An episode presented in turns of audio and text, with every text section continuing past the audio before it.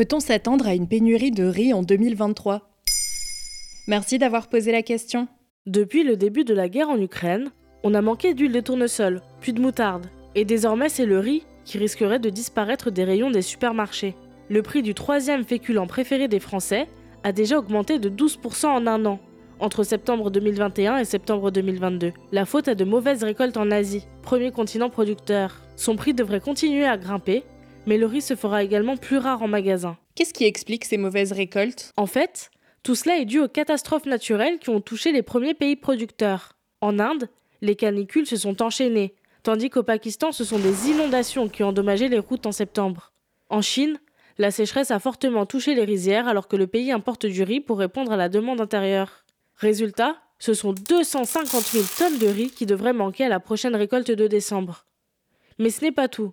La guerre en Ukraine a fortement endommagé le marché mondial du riz et déstabilisé les approvisionnements. Mais en Europe, on produit du riz, non?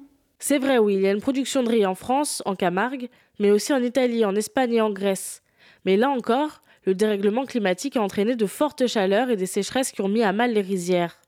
Par ailleurs, si l'on prend exemple de la France, nous avons beau produire 50 000 tonnes de riz par an, il faut en emporter près de 190 000 tonnes pour répondre à la demande annuelle. À partir de quand faut-il s'attendre à une pénurie?